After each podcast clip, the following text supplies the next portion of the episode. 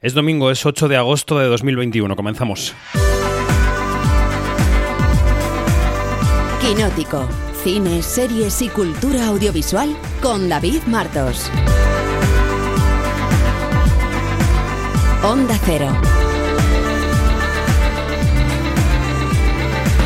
Con el quinótico de esta noche cerramos una temporada que ha derrumbado algunas de las certezas que creíamos tener hace un año.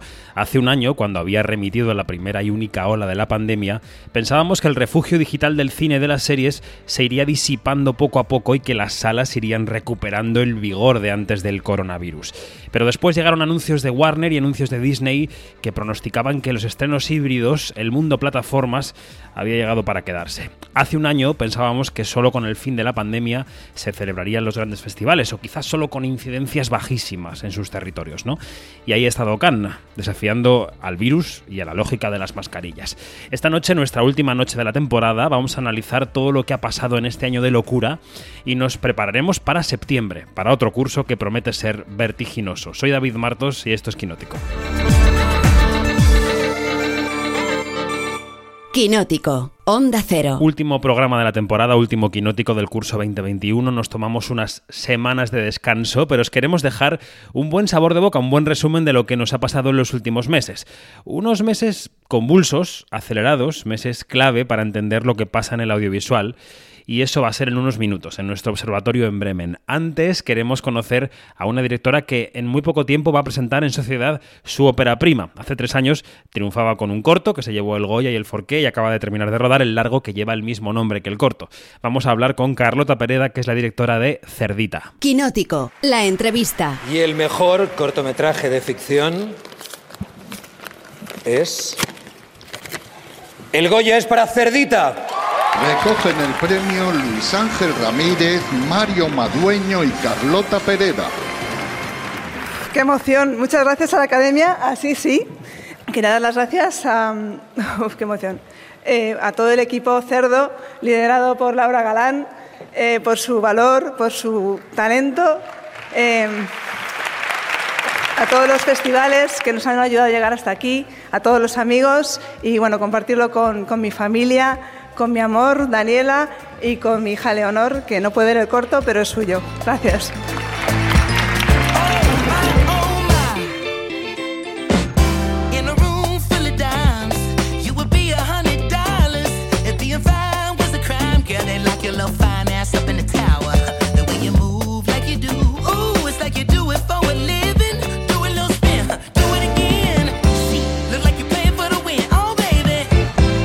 Carlota Pereda, ¿qué tal? ¿Cómo estás? Muy bien, muy bien. ¿Qué tal tú? Muy bien, me alegro de saludarte, directora de Cerdita, un largometraje que se acaba de rodar ahora mismo, este verano, y que llega después de un cortometraje, también llamado Cerdita, que se estrenó en 2018. Y por ahí va la primera pregunta, Carlota, ¿cómo de costoso ha sido para ti financiar este largo, a pesar del éxito que tuvo tu corto, que, que le fue muy bien, ¿no?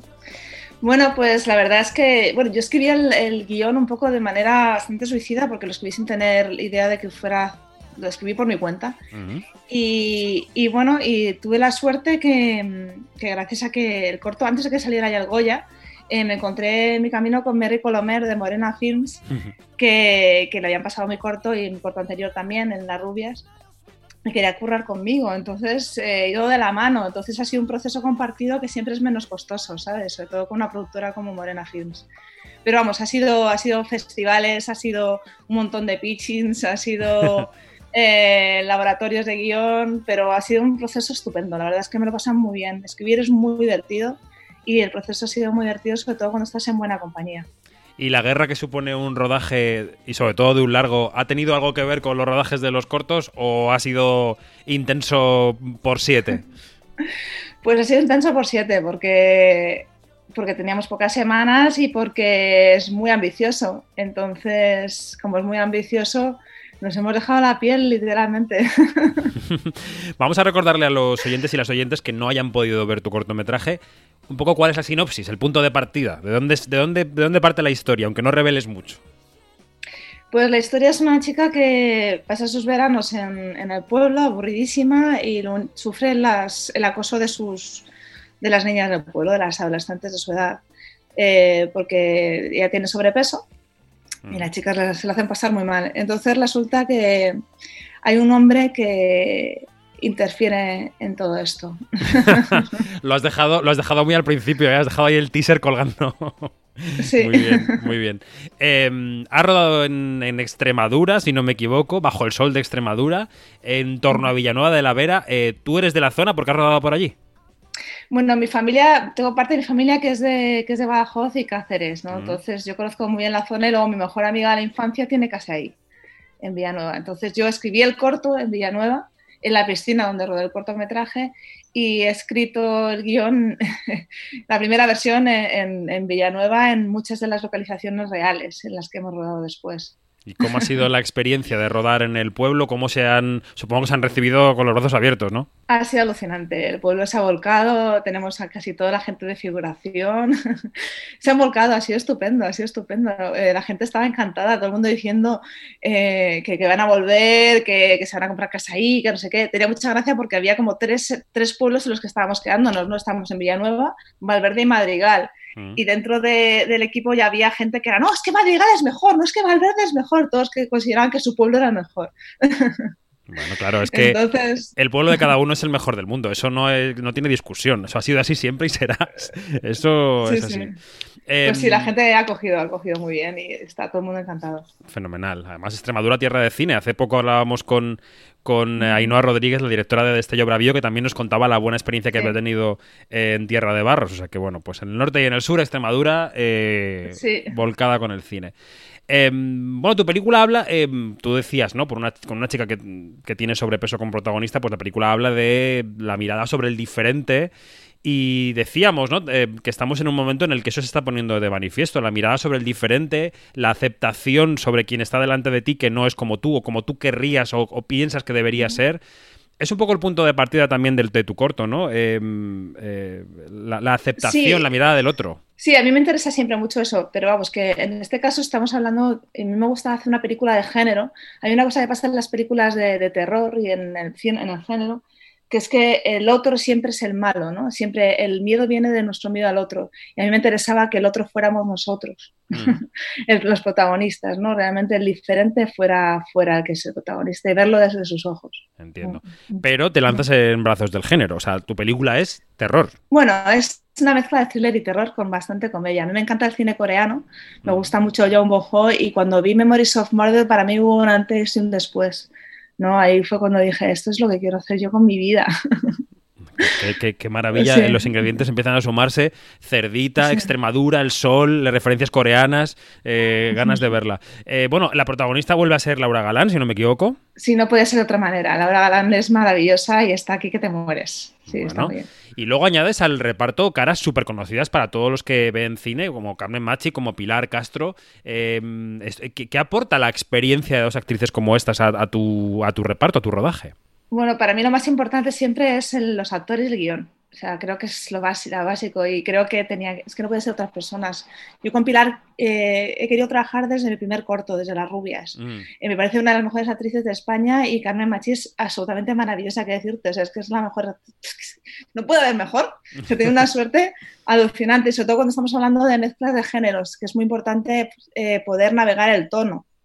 ¿no? Porque que no se te vaya ni un lado ni a otro. Y estas son dos maestras de, lo sutil y de la sinfonía, ¿no? Pueden manejarte los tonos que tú quieras en una misma frase. Es una gozada. Mm. Una gozada. Dice la nota de prensa del final de tu rodaje que ha sido un rodaje sostenible eh, un rodaje en el que se ha podido compatibilizar el trabajo con la vida, digamos. ¿Cómo ha sido? ¿Cómo habéis montado este rodaje sostenible? Pues bueno, para empezar intentando reducir nuestra huella ambiental, aparte de compartiendo coches, yendo andando a los sitios, eh, con bueno, un montón de medidas que toman en Morena Films, que es, una cosa que tienen ellos desde, desde, desde producción, ¿no? de hacer que sus rodajes siempre sean sostenibles. Luego, además, pues eh, teníamos una ludoteca para los que tenemos hijos. Mm. para poder tener a los niños allí y poderlos llevar. Entonces, estaba genial porque te llevas a, tus hijos al rodaje, no tienes que estar un mes y medio sin verlos.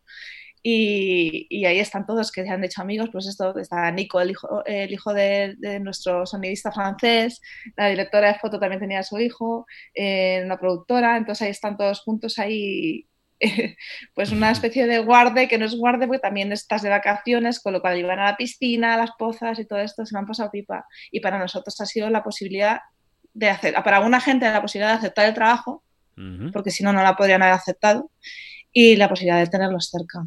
Bueno. siempre se agradece. Pues muy bien. Em, Cerdita, el corto, el corto que te ha llevado hasta aquí. Eh, Goya, eh, Forqué, em, críticas estupendas. Ahora con este rodaje ha sido seleccionada por Variety, nada menos como alguien a quien hay que seguir a la pista. Todo esto es mm, presión de cara a finalizar este proyecto y que salga bien y que salga como esperas. O intentas desembarazarte de todos estos previos y dices, bueno, pues eh, no, voy a hacer la película que quiero hacer y ya luego veremos si el público, si la crítica, si el sistema me acepta. Hombre, es que no, solo se puede trabajar desde ahí, ¿no? De hacer lo que te gusta a ti. Es que si no es absurdo. Entonces yo no, o sea, la verdad es que lo demás me parece genial, sobre todo me gusta verlo y le encanta a tus familias y tal. Pero vamos, que hay que pensar en lo que te gusta hacer a ti y ya está. Y ya está, desde el amor al personaje y ir para adelante y a tumba abierta, ya está. ¿Y qué fechas manejas ahora? ¿Te metes, supongo, en sala de montaje? ¿Y qué plazos manejas? Pues estaremos montando, la idea es terminar la película para diciembre más o menos. Mm. Pero bueno, el estreno sería para el 2022. Muy bien, pues eh, queríamos charlar unos minutos con Carlota Pereda, que es la directora de Cerdita, que se ha estado tostando al sol de Extremadura para rodar su, largo y, queremos desearle mucha suerte. Ya sabes que la sala de montaje es como una especie de segundo rodaje, que vas a tomar nuevas decisiones. Enfréntate al abismo, no pasa nada y que salga de la mejor película de ahí posible, ¿vale? Pues muchísimas gracias. Un abrazo fuerte, hasta luego. Un abrazo, chao. Quinótico, Observatorio en Bremen.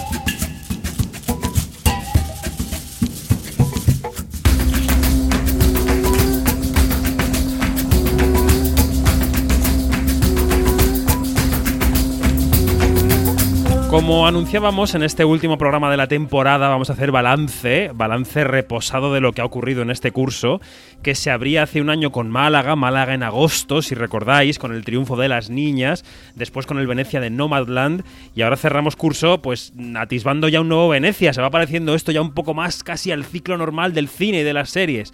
Así que venga, vamos a saludar a nuestras observadoras. Eh, Bremen, Yanina Pérez Arias, hola, ¿qué tal? Hola, ¿qué tal? Todo mm. muy bien, gracias. Muy bien. Y Valencia de Begoña Donat, ¿qué tal? ¿Cómo estás? Hola, buenas noches.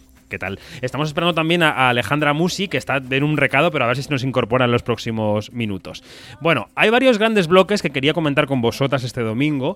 En los últimos quinóticos y por tanto en los últimos observatorios hemos em, mirado mucho al futuro, hemos analizado qué se ha presentado de cara a Venecia, a Toronto, a San Sebastián, ya ha comenzado a presentarse Sitges incluso, pero quería aprovechar este último quinótico de la temporada para hacer balance, para hacer un poco de coche escoba y para darle perspectiva a los últimos 12 meses que hemos vivido, ¿no? Siempre aprovechamos el parón veraniego y el de Navidad para hacer balance y creo que no está mal porque nos sitúa bien, nos sitúa, nos indica dónde estamos y desde dónde vamos a avanzar, ¿no? No quiero que hagamos un repaso cronológico, os propongo a vosotras y a todos los oyentes y las oyentes de Quinótico hacer un repaso por bloques temáticos, empezando por Rita Moreno, por este sonido. And the Oscar goes to Nomadland. Please watch our movie on the largest screen possible, and one day, very, very soon, take everyone you know into a theater, shoulder to shoulder, in that dark space, and watch every film that's represented here tonight. We give this one to our wolf. Oh! Y este aullido de Francis McDormand eh, en el escenario de los Oscars sellaba una victoria rotunda para Nomadland en los Oscars del pasado 25 de abril, después de una carrera de premios impresionante que incluyó para la película de Chloe Zhao, si recordáis, el León de Oro en Venecia y el Premio del Público en Toronto, los dos premios a la vez, que es algo muy raro, ¿no? Eh, Yanni, venga, empezamos por ti. Eh, ¿Ha sido esta la temporada de premios de las mujeres? Porque se nos olvida, ¿no? Un poco la perspectiva, pero, pero, pero hubo muchos premios para mujeres en los Oscars. Definitivamente, sí. Eh, hay que nombrar también a Emerald Fennel con Promising Young Woman, eh, que fue esta película tan, pero tan polémica con Carrie Mulligan, que a ella también la nominaron como mejor actriz, que no ganó. Pero bueno, y, y sí, este, fue una temporada en la que destacaron las mujeres, en la que hubo como una especie de, esperanza, ¿no? De, luz al final del, túnel. Ojalá que esto no sea como una fata morgana y se siga en ese buen camino, que las mujeres este, tengan como que un papel preponderante en la industria cinematográfica. Mm. Bego, ¿tú qué crees? A ver, yo apuntaría incluso más allá de los Oscars, ¿no? Eh, en los Goya también ganó Las Niñas de Pilar Palomero, que la acabas de nombrar. Eh, en Cannes recientemente ha ganado Titán, de Julia Cournot en San Sebastián, y esto sí que voy a tener que pillar carrerilla para decir el apellido de esta mujer, eh, la, directora de, la directora de Beginning, Dea Kulumbegasvili. Muy bien, muy bien. Lo conseguí. Y es verdad que la Berlinale no ganó el Oso de Oro, pero sí que ganó Oso de Plata Elisa Hitman con esa película que a todos nos gustó tanto, Never Rarely, Sometimes Always. Y en Rotterdam, em, que lo estuve cubriendo, online, ganó un director indio, pero los tres premios que van por debajo de, del Tigre em, fueron premios para mujeres. Norika Sefa con una película que se llama Looking for Venera, que fue premio especial del jurado. Ana Katz, la argentina Ana Katz con El perro que no calla. Eh, un premio que se llama Big Screen. Y Yasmira Svani, que me encantó Cueva de Isaída y creo que vosotros también la, sufristeis, sobre, sobre em, la matanza de civiles en, en la Bosnia-Herzegovina. Entonces, eh, sí que considero que ha sido un buen año para las mujeres y ha habido un anuncio, jueves o viernes, que fue que por primera vez va a inaugurar el Festival de Sitges una, una mujer, eh, Ana Lilia Mirpur. Eh, entonces, parece que la racha continúa. Pero todo esto qué significa? Es decir, estamos leyendo una lista de mujeres que han ganado un premio, que han encabezado un festival, que, salen en los titulares, esto no ocurría antes, hay que dar la bienvenida a que esto ocurra. Pero tiene una trascendencia práctica, es decir, es posible que llegue el año, el curso 2021-2022, que esas mujeres se conviertan en hombres que ganan y que aquí no haya pasado nada. yo creo que es fundamental tener referentes, es que se nos olvida que si gana una mujer por segunda vez el Festival de Cannes, si abre Sitges una, una directora, al final todas esas jóvenes aspirantes a, directoras se dan cuenta de que pueden llegar y ya solamente por el hecho de tener eh, casos reales de personas que lo han conseguido, eso es un aliento para las nuevas generaciones. O sea, las consecuencias las veremos en unos años, pero no sé, pues hemos hablado mucho de toda esta nueva generación que está viniendo de, Cataluña, que también están haciendo películas que, van ganando año tras año los Goya. Eh, yo creo que es fundamental el hecho de, ver que hay gente que no te lleva muchos años y que está consiguiendo tocar el cielo en, en, las temporadas de premios. Sí, y yo lo que creo, yo lo que creo también es que cada pequeña, pequeño triunfo tiene que ser celebrado a lo grande, porque estamos ahorita en un punto en el que no estábamos hace 10 años, desde el punto de vista de, la presencia y la visibilidad de las mujeres en la industria cinematográfica. Entonces, claro, hay que hacer un fiestón de cada punto.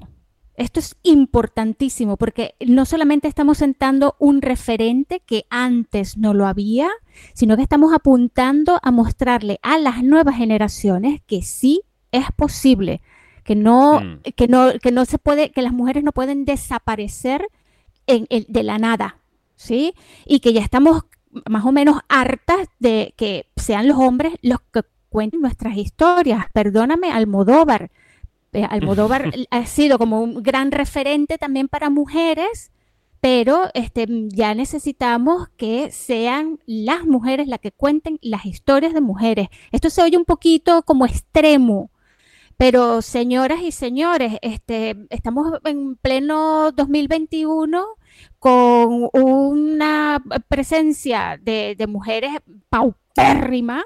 Eh, las escuelas de cine llegan todas, eh, tú ves los salones de, esas escuelas y hay de 20 personas, 18 son mujeres, y entonces tú te preguntas, ¿y cómo es posible que de 10 largometrajes solamente uno sea dirigido por mujer? Hmm. Entonces, allí, entonces son, son cifras que no nos cuadran y estamos en un buen momento y, como, repito, reitero, cada mínimo éxito hay que ser, eh, lo, tienen, lo tenemos que celebrar a lo grande. Bueno, hablábamos de esa ceremonia de los Oscar que en muchos aspectos eh, no salió bien. Fue una ceremonia deslucida, fue una ceremonia muy poco espectacular, una ceremonia que volvió a hundir en premios la, mm, audiencia, a hundir, digamos, en cifras la audiencia, perdón, eh, una ceremonia muy poco seguida. Em, ¿Creéis que, hemos superado en la época de las, de las em, ceremonias de premios? Porque se llegó a hablar en este, en este año 2021, después de los bajos números de los Oscar, como digo, y de lo que le ha ocurrido a los Globos de Oro, se llegó a hablar de que igual habíamos superado las ceremonias de premios. ¿Creéis que seguiremos viendo Oscars eh, en el futuro con ese brillo, esa alfombra roja, ese referente? Wow, eso está muy difícil. Es, muy difícil porque tampoco sabemos qué tipo de contratos va, a existir con las grandes televisoras que son las que las encargadas de transmitir estas galas. No sabemos cuál va a ser ese, trato que es un trato meramente económico. ¿sí? Eh, vamos a ver cómo se desarrolla todo esto, pero sabemos que en época de pandemia eh, ha habido este, esta gala eh, dirigida por, eh, por Soderbergh, que fue un fracaso total y absoluto. Mm, mm. cuando vimos hace poquito en Cannes a toda esta, toda esta, esta cosa de colorinches que se montó con Spike Lee, mucha gente dijo, Spike Lee, por favor, dirige la gala de los Oscars. Fíjate que hasta, hasta ese punto estamos llegando, ¿no? Entonces yo creo que em, a lo mejor o digamos que lo más probable es que se que haya como que un punto de retorno, de retorno a una gala más tradicional. Eh, esa es una posibilidad. Em, y que los experimentos sean así como que muy, muy puntuales. Porque la gala de este año fue un absoluto fracaso y eso que fue un experimento de una persona que se supone que es súper creativa. Pero es verdad, es verdad que los Oscars sí que apostaron desde el principio por la presencialidad. Y ha sido un año en el que el sector se ha propuesto que la presencialidad sea un factor. Lo veíamos Bego hace nada también en el Festival de Cannes, ¿no? Que más allá de luego las dificultades que veremos de la, de la parte COVID, eh, se empeñaron en la presencialidad y esa parte les ha salido bien, ¿no? O sea, ¿tú crees que la industria se ha atado a lo presencial como ingrediente necesario para que el cine sea un evento? Pero es que yo estoy convencida de que tiene que ser así. O sea, para la prensa, el hecho de que podamos acceder a un festival descafeinado online nos facilita mucho el trabajo y, también la economía, porque no tenemos que desplazarnos. Pero mm. Eh, es que yo creo que para un espectador necesita ver esa alfombra roja. Eh, eso alimenta también las revistas de moda, alimenta a los diseñadores. El hecho de que saque el diseño de X diseñador eh, la, actriz de turno. El hecho de que suceda algún tipo de encuentro en la alfombra roja que, sea inesperado entre un actor y, otro actor que han tenido algún problema. Quiere decir que es que todo lo que alimenta también esa, esa, esa, feria de las vanidades es la presencialidad. Si, si el festival no apuesta por, por esa, em, esa programación en vivo, no, no, no, vamos, es que no tiene ningún sentido. Es que para eso hacemos un maratón de, cine en casa. Efectivamente. Bueno, antes de dejar de un lado los Oscar, eh, vienen ahora Venecia y Toronto. Sabéis que son importantes lanzaderas hacia esos premios, que a veces salen películas propulsadas hacia allá. Eh, sabiendo lo que sabemos de los próximos Venecia y Toronto, ¿Hay alguna película que veáis en el horizonte ya como que tiene hechuras de Oscar, que vaya a pasar por el Lido o por, o por el Bell Lightbox de Toronto? Bego, Janina, ¿alguna que podáis decir? Sí. Venga. a ver, a mí yo creo que la vuelta de Jane Campion de la mano de Netflix tiene posibilidades, porque es una película que yo creo que en Estados Unidos puede gustar mucho, tiene aliento clásico, es la historia de un ranchero malababa que, la toma con, su hermano y la nueva mujer de su hermano y, su, y el hijo de, esta mujer. Entonces está em, protagonizada por Benedict Cumberbatch y por Kirsten Dunst, que además hay un elemento ahí para que yo creo puede tener punto amarillo, que es el hecho de que Kirsten Dunst eh, rueda la película con su pareja, con Jesse Plemons. Entonces, em, que va a sacar petróleo de, los tres, de, un elenco así. Y luego em, ya le pasó a, a, Pablo Larraín con Jackie, que bueno, él no llegó a ser nominado, pero que sí que tuvo su presencia en las nominaciones a los Oscars, sobre todo Natalie Portman, que estuvo nominada.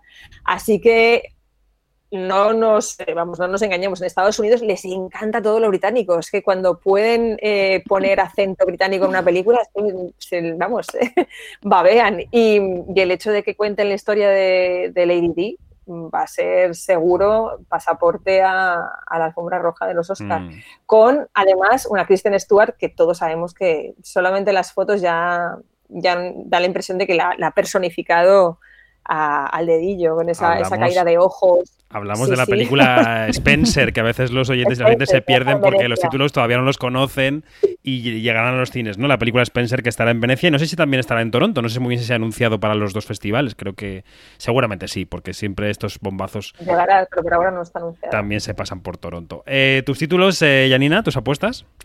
Sí, yo también iba por Spencer de Pablo Larraín por, por todo lo que ha dicho Begoña. Eh, también porque la RAIM, eh, como también lo, lo, ha dicho hace poco Begoña, con Jackie dio como que como que un buen, como que metió las, las dos piernas, ¿no?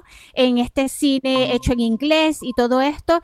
Y también yo creo que competencia oficial podría, también de Gastón Duprat y Mario Con, podría dar el pego porque es una comedia con dos figuras muy resaltantes como son Penélope Cruz y Antonio Banderas y por supuesto Pedro Almodóvar con, Madres Paralelas porque siempre, siempre se hace como, se crea como una gran expectativa de lo que ha hecho Almodóvar. Después de Dolor y Gloria nos esperamos no nos esperamos un nuevo dolor y gloria porque ya su historia ha sido contada, pero sí nos esperamos como algo más, ¿no? Um, Almodóvar está, está en una fase, digamos que ya muy introspectiva, muy de, muy de, de muy, muy interna, ¿no? Muy espiritual y todo esto, y también es muy interesante ver qué hace una, una persona después de haber, como Almodóvar, después de haber hecho Dolor y Gloria. Claro. Y quizá los oyentes han oído unas, unas campanitas. Eso quiere decir que se ha conectado a esta conversación la, tercera observadora, Alejandra Musi. ¿Cómo estás? Hola, ¿qué tal? Muy bien. Encantados de, tenerte. Eh, mira, estábamos hablando de los Oscar porque estamos haciendo un poco de repaso del año, pero estábamos a punto de pasar al gran tema que son los Globos de Oro. Yo no sé si recordáis este fragmento que vais a escuchar del monólogo de Tina Fey y Amy Poehler era el ahora lejanísimo 28 de febrero de este mismo año. Okay, anyway, since you guys aren't usually here, let us explain what this even is. Uh, the Golden Globes are awards given out by the Hollywood Foreign Press Association.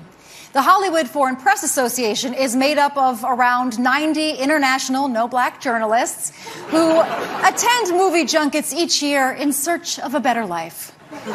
We say around 90 because a couple of them might be ghosts, and it's rumored that the German member is just a sausage that somebody drew a little face on. Ellas jugaban a describir la HFPA como un grupo de unos 90 periodistas no negros. Un par de ellos pueden ser fantasmas, decían, e incluso se rumorea que el alemán es una salchicha con una carita pintada. Van de yanket en yanket, aseguraban buscando una vida mejor. Bueno, este año ha sido el año del estallido de los globos de oro. Alejandra, ya que acabas de llegar, te, meto el rejón directamente.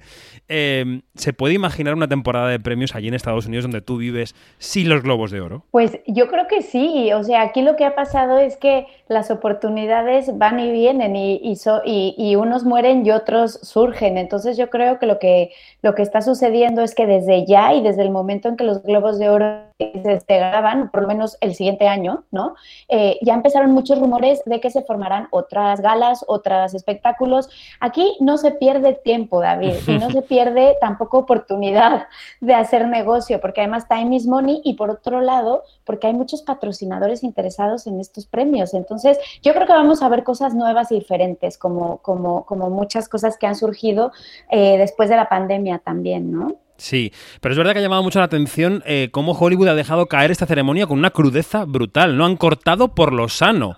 Asiente Janina, ¿no? Desde su casa, dice. Sí, sí, sí. Sí, sí, eh, sí, porque Hollywood ha sido un aliado y por ende también un alcahuete de las maneras de la un cómplice, diría yo, ¿no? Un cómplice, exacto. El, cómplice es más bonito que alcahuete, es cierto. Pero bueno, eh, eh, digamos que lo, quería poner, lo, quería poner peor. Eh, y sí, y, con este escándalo, pues han hecho como Michael Jackson el, famoso moonwalk que es hacia atrás, que es, decir, una retirada sigilosa, lo más sigilosamente posible para no salpicarse, porque aquí está salpicando caca de dinosaurio. Es eso. Totalmente, totalmente.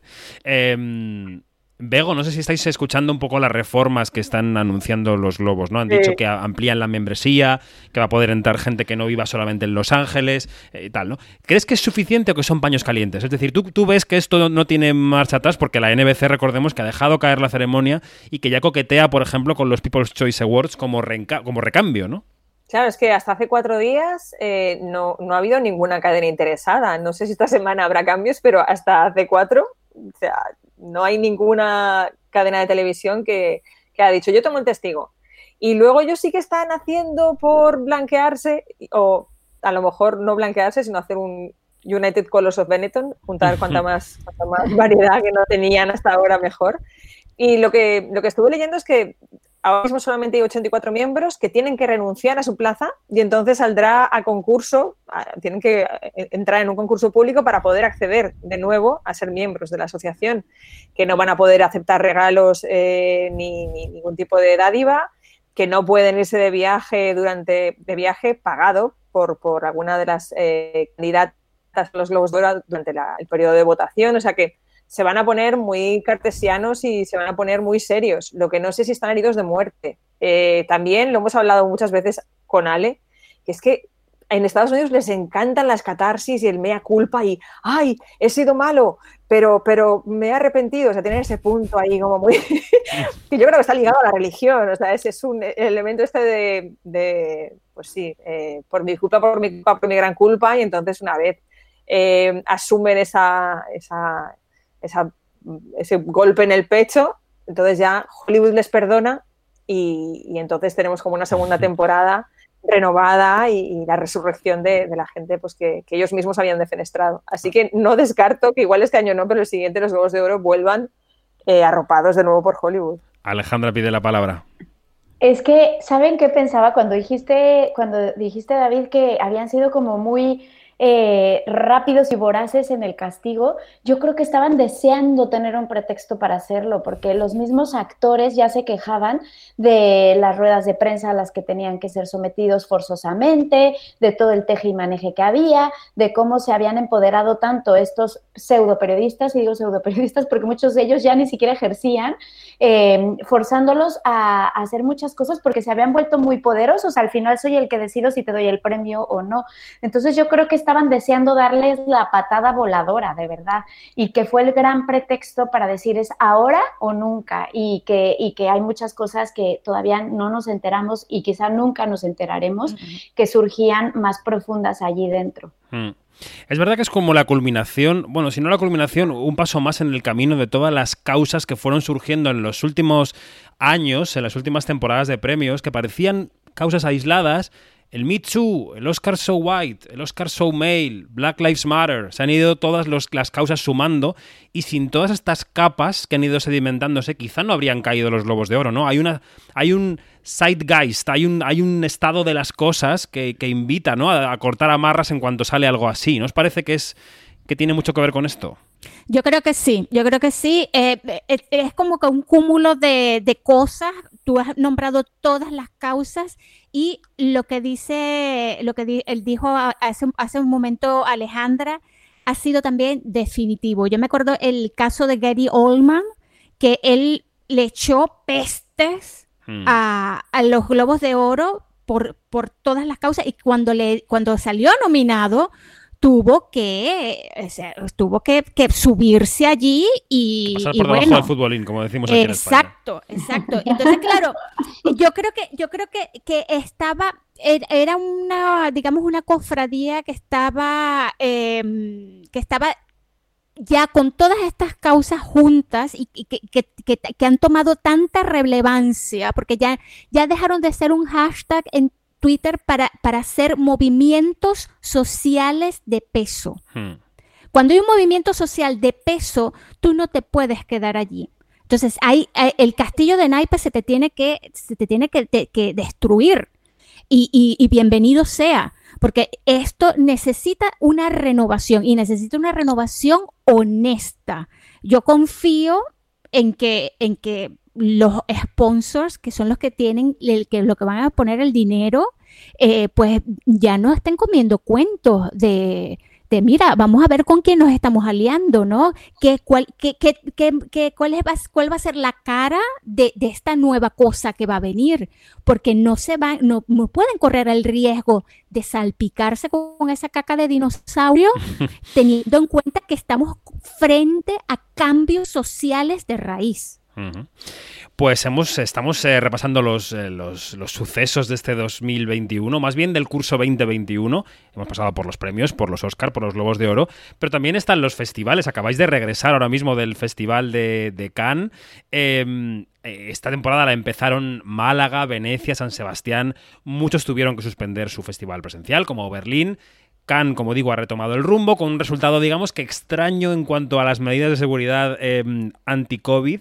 Mm, ¿Qué habéis aprendido de los festivales de la pandemia? Eh, decíamos, la presencialidad parece una condición sine qua non para que haya cine, pero pero claro, eh, en un contexto en el que las, mm, personas no están volviendo a los cines, no sabemos si por inseguridad o porque han tenido, han adoptado otros hábitos, luego lo debatiremos. Eh, los festivales tienen que ser un modelo, ¿no? Eh, mm, ¿Cómo veis a los festivales? ¿Creéis que pueden seguir sí y solo si son entornos seguros, Bego?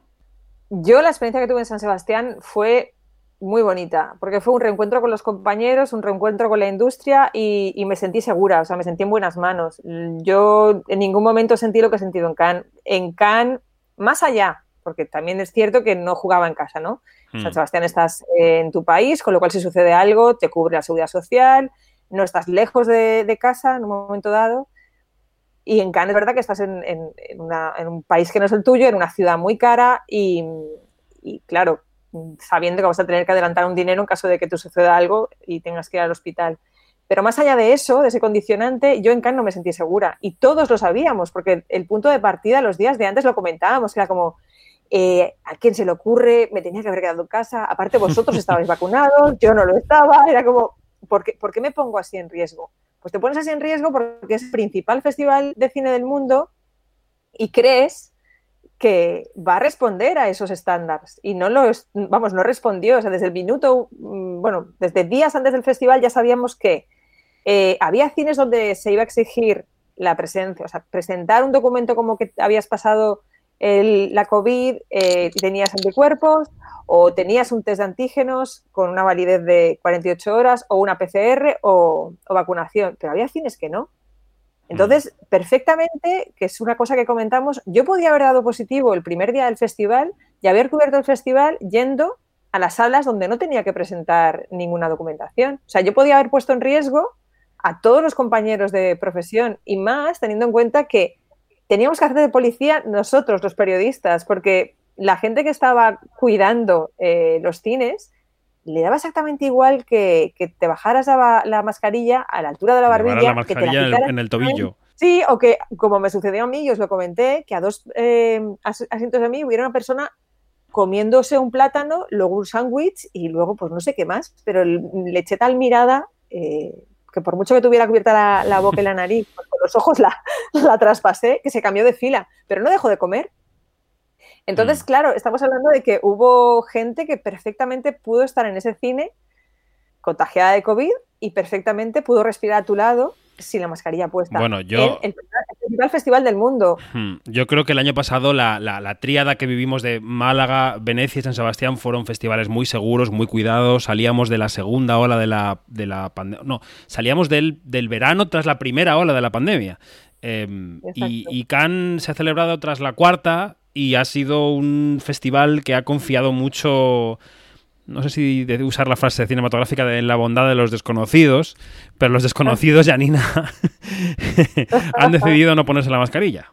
Pues mira, yo también como Begoña y también como Alejandra, porque esto lo hemos hablado muchísimo, el, nivel de inseguridad eh, era horrible y sobre todo ese sentimiento de ustedes prometieron medidas de seguridad y no cumplieron. Hmm. Eso fue un chiringuito. Eh, no hubo, evidentemente no hubo un protocolo de acción. Lo habría para, para personas, para very important people, que nosotros no lo somos.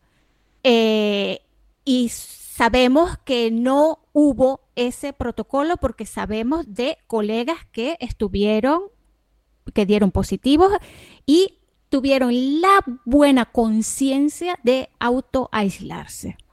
¿sí? Pero podrían no haberlo hecho porque nadie les habría controlado. Exactamente. Entonces, este, la mentira, Thierry Fremont diciendo sobre un escenario, cero contagio. A mí eso me, me, me enervó, me enervó, me, me llenó de ira. ¿Sí? Porque tú no puedes mentir. Tú puedes mentir hasta cierto punto para evitar una ola de pánico, pero no puedes mentir a ese punto. Bueno, no es por hacer de abogado del diablo, pero quizá no fue mentir, quizá fue que fue durante el festival con tapones en los oídos para no escuchar.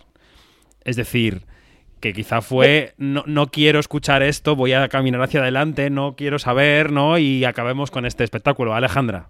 yo creo que la prioridad de Cannes era el show ante todo y además era la versión y era la, versión oficial de los de- de- del propio festival. Cuando una colega, no diré el nombre, le preguntó a la jefa de prensa que- qué pasa con los casos COVID, que cuánto sabía y que si podía dar un número pues para una nota de actualización, le respondió, aquí hablamos de cine, no de COVID.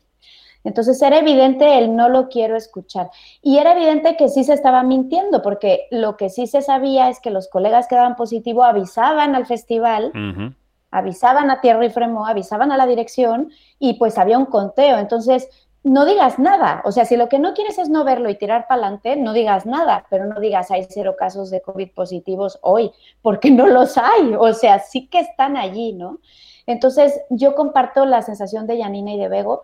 Sí me llegué a preguntar muchas veces qué tanto valía la pena arriesgar tanto por estar allí, porque dices, al final, eh, sigue siendo cine, ¿no? ¿no? Que es como la eterna discusión que tenemos. Es importante, es, es importante que se cuenten historias, es importante que se las podamos contar a la gente también, pero no estamos cubriendo una guerra. Y entonces de pronto sentías que te estabas poniendo en un riesgo tan grande por algo que, que tan importante es si no le cuentas a la gente tú, ¿no? Se lo contará a otro colega, a otra agencia, a otro todo, eh, lo que está pasando. Y creo que ahí también hay que replantearnos a veces eso, o sea, como festivales, como directores de estos grandes eventos, como instituciones, ¿qué, qué tanto, qué tanto merece la pena poner en riesgo a tantas personas? Porque the show must go on, o sea, está bien, haz tu show, pero da, da garantías y da redes. Y creo que ahí Khan falló por completo y me viene con la misma sensación, con una gran desilusión y decepción, porque te sientes muy vulnerable y porque crees en la gran fantasía de que la gran institución te va a proteger. Y cuando no es así, dices, ok, estoy solo y si quiero seguir en esta rueda, pues es, como dicen aquí, by my own, ¿no? Por mis propios mi- eh, riesgos y demás. Pues tendremos que ver qué reflejo tiene esto, qué reflejo tiene las decisiones de Cannes y las acciones de Cannes en los festivales del otoño en Venecia, en San Sebastián, en todos los que vienen ahora. Seguimos en Quinótico. Quinótico. David Martos. Onda Cero. Se fosse un'orchestra a parlare per noi, sarebbe più facile cantarsi un addio. Diventare adulti sarebbe un crescendo di violini e guai. I tamburi annunciano un temporale il maestro è andato via. Metti un po' di musica leggera perché ho voglia di niente, anzi leggerissima. Parole senza mistero, allegre ma non troppo. Y seguimos en el observatorio de Quinótico con Begoña Donat, con Alejandra Musi, con Yanina Pérez Arias, repasando lo que ha dado de sí este año pandémico completo, este curso pandémico. Y ahí están también las Streaming Wars, que es el título afortunado del libro de nuestra amiga Elena Neira, ¿no? Esta semana publicaba la prensa americana una entrevista con el jefazo de los cines en Estados Unidos, de la NATO, que es como la OTAN, pero de los cines, y decía que las distribuidoras, quizá con la excepción de Disney, se han dado cuenta ya de que los estrenos en sala le dan más valor y más ingresos a las películas. Y que justo Disney, pues eso, está en el ojo del huracán oficial por la denuncia de Scarlett Johansson, que ya hemos contado aquí. Eh, venga, Alejandra, tú que eres la, la que vive sobre el terreno, eh, ¿tú crees que el caso de Scarlett Johansson va a poner punto y final? o punto y seguido a esto del estreno híbrido en salas y en plataformas? Pues yo creo que, que, más bien un punto y seguido al estreno híbrido, totalmente. Mira, justo hace un día estuve trabajando con esta nota de, de, de Disney de Cinderella que iba a teatro y que estaba siempre pensada para teatro y que dijeron, no, nos vamos al streaming. Los teatros siguen sufriendo mucho aquí y estamos también a punto de que nos vuelvan a cerrar todo. Entonces, eh, ¿hasta qué punto te arriesgas, no? Y hasta qué punto tienes que hacer estos, estos estrenos híbridos. Yo creo que eso ha llegado para quedarse, son muy rentables, es importante ver películas en la sala, la gente los disfruta, las necesita, es, es algo más y se ha dado cuenta, pero el streaming llegó para quedarse, se saca mucho dinero y ojo, también está bien, las, las películas tienen que ser rentables, si no, no se pueden hacer. Entonces, creo que hay que encontrar un equilibrio entre el amor al arte, el amor al teatro y también el que se haga rentable el tema. Claro, pero los dueños de los cines dicen, eh, como mejor se rentabilizan las películas es generando de ellas un evento y eso pasa por proyectarlas en los cines y, que sigan las ventanas, que recauden en cine, que recauden en digital. Ha habido experimentos para todos los gustos. Ha habido experimentos que han ido mal siendo híbridos y ha habido otros que, que han ido mejor, como Viuda Negra, a pesar de lo que se ha montado con Scarlett. Y el público todavía no ha acabado de ir a las salas. Y los de los cines dicen, es porque no tienen productos interesantes, porque los tienen en casa pero cuando ha habido interesantes tampoco han vuelto del todo como hace dos años. Está todo como muy mezclado, ¿no, eh, Yanni? Está todo como muy nebuloso. Es que todo está por verse. Mire, cuando ves las cifras de recaudación de Old... Mm, la película de Shyamalan. Eh, esto es increíble. O sea, es increíble. Entonces ahí te preguntas, eh, mm, ¿qué es lo que está pasando aquí? Mm, yo creo que, claro, eh, lo que ha hecho, ah, para volver a, Scarlett Johansson, esto, esto está sentando un precedente, pero está sentando un precedente desde el punto de vista de los actores, ¿no? Este, por qué ella hizo eso y todo esto. Esas son cosas que a nosotros como espectadores, pues no tenemos mucho que ver con eso porque son este, cuestiones contractuales. Scarlett Johansson está demandando a Disney por una por incumplimiento de contrato. Esto quiere decir que la señora Johansson recibe dinero de la recaudación de taquilla, pero no está con, pero no de la recaudación porque no la hay. es que es lo, oscuro de los números de, de, la, de, de, los, de las plataformas. Entonces, claro, este, todo esto, todo esto nos va a llevar a y esto, lo, esto sería buenísimo que, que, tengas una, una, charla con Elena, porque Elena parece como la, que la bruja, la bruja del, del, futuro, Elena Neira, que ella, ella como que tiene una gran claridad porque, porque controla todo, todo, todos y cada uno de los pasos de las plataformas. Pero este, estamos como ahorita como en el centro de, de muchas posibilidades, ¿no? Y sí, este, con, la, con la mutación, con Delta, del virus, también estamos ante, digamos que en la antesala de una, un posible confinamiento eh, de cara a invierno. Eso quiere decir otra vez las salas cerradas y todo esto. Entonces, claro, nos vamos, estamos como que el perro que se muerde la cola. Totalmente. Estamos, mm. estamos, así. y, y así vamos a seguir un buen rato hasta que se nos aclare el panorama. Pues enlazando con lo que decía Janina de la variante Delta, os quiero dejar como recuerdo de esta charla de repaso otro de los sonidos del año.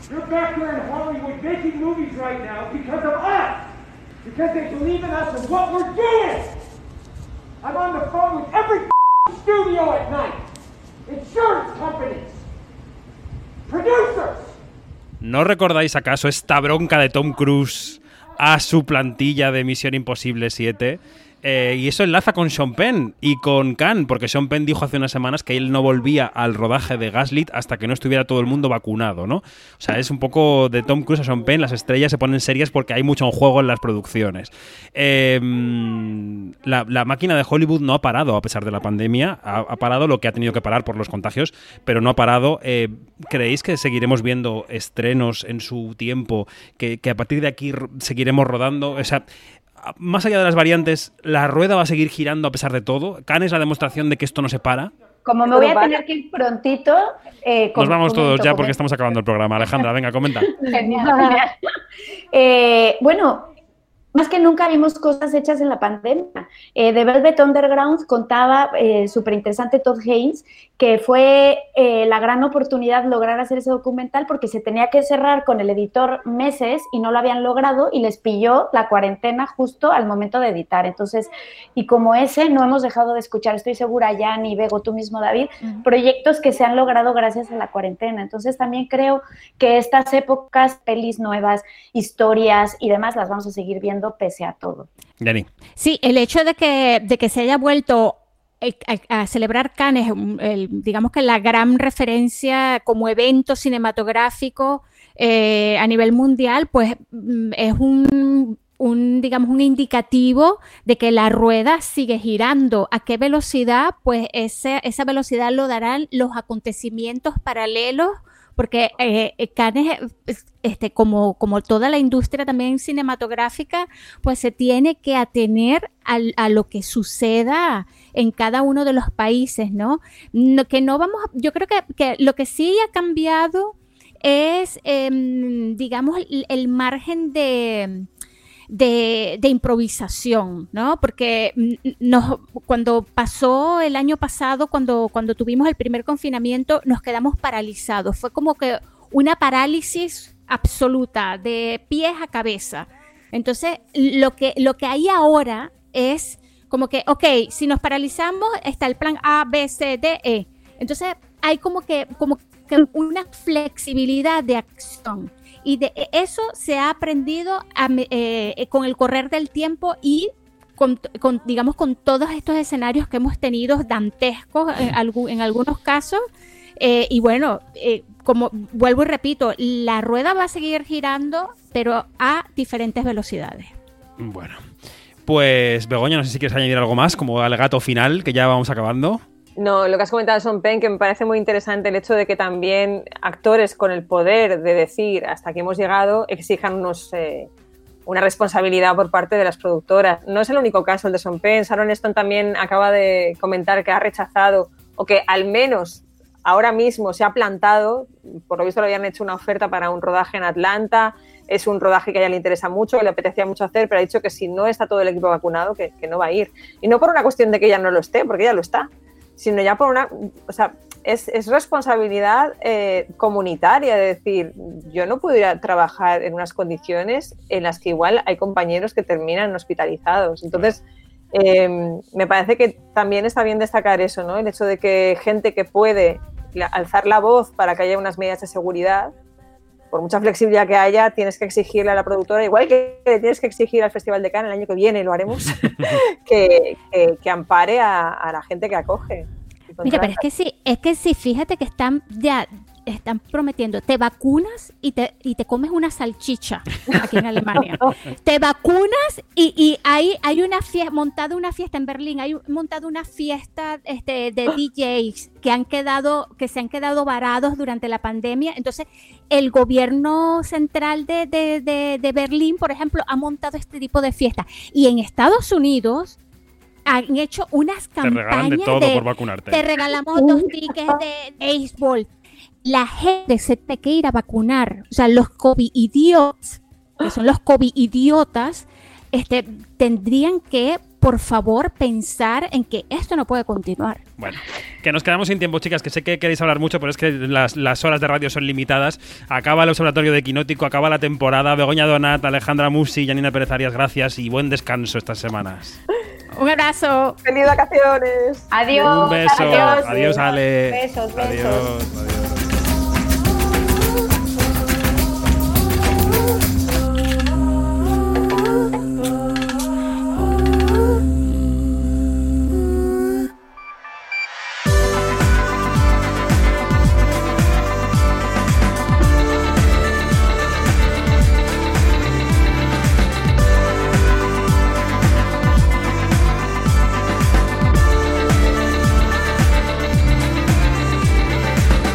Nos vamos, más información en nuestra página web quinótico.es y en nuestras redes sociales donde somos arroba quinótico, la primera con K y la segunda con C. Quinótico se toma un descanso y en este final de temporada tengo que agradecer al equipo que un año más haya sacado adelante este rincón para el cine y para las series en la radio, en Onda Cero, con tanto esfuerzo y con tanta brillantez, o al menos a mí me lo parece. Gracias a todos los invitados, a todos los compañeros de otros medios y compañeras que de vez en cuando habéis pasado por aquí, eh, personalizando a Yanina Pérez Arias, a Begoña Donat, a Alejandra Musi, a María José Arias, a David Iglesias, a David Noriega, a Alberto Mandenbruque, a Ana García Abad, a Lucas Carretero y por supuesto a Bernardo Pajares, que aunque no haya terminado la temporada con nosotros, siempre será parte del proyecto. Gracias a los técnicos y a las técnicas de Onda Cero y a vosotros y vosotras, quinóticos y quinóticas, por vuestra fidelidad. Ya sabéis que el cine sigue, que las series siguen y que la radio, sobre todo la radio, la radio sigue. Buen verano.